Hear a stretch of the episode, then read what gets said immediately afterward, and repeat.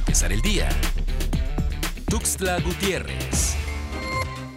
El flujo migratorio en la frontera sur del país no cesa y este ha comenzado a acentuar la migración de niñas y niños no acompañados y a los cuales los traficantes abusan o utilizan para tratar a más personas. Especialistas señalan que esta problemática ha sido detectada, pero que pocas veces las instituciones competentes se interesan en darles una solución, ya que los menores no son puestos en albergues, sino son canalizados a los sistemas de desarrollo integral de la familia, donde se han dado a la fuga o les dan salida tras pedirlo voluntariamente.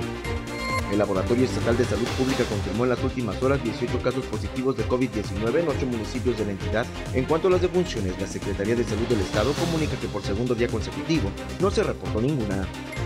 Los casos de dengue en Chiapas y en todo el país han reducido considerablemente durante este 2021. A nivel nacional, hasta la semana 14 se tienen registrados un total de 300 casos, mientras que en 2020 estos eran ya de 2.383. Actualmente Chiapas registra 10 casos, de los cuales dos son dengue no grave, 7 con síntomas de alarma y uno se ha reportado como grave, sin que hasta el momento se hayan registrado defunciones.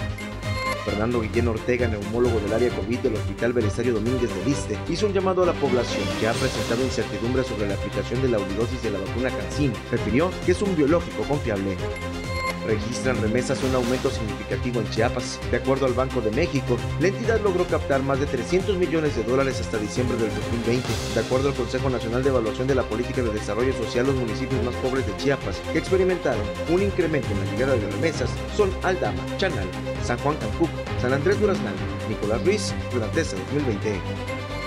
Para empezar el día, Tuxtla Gutiérrez.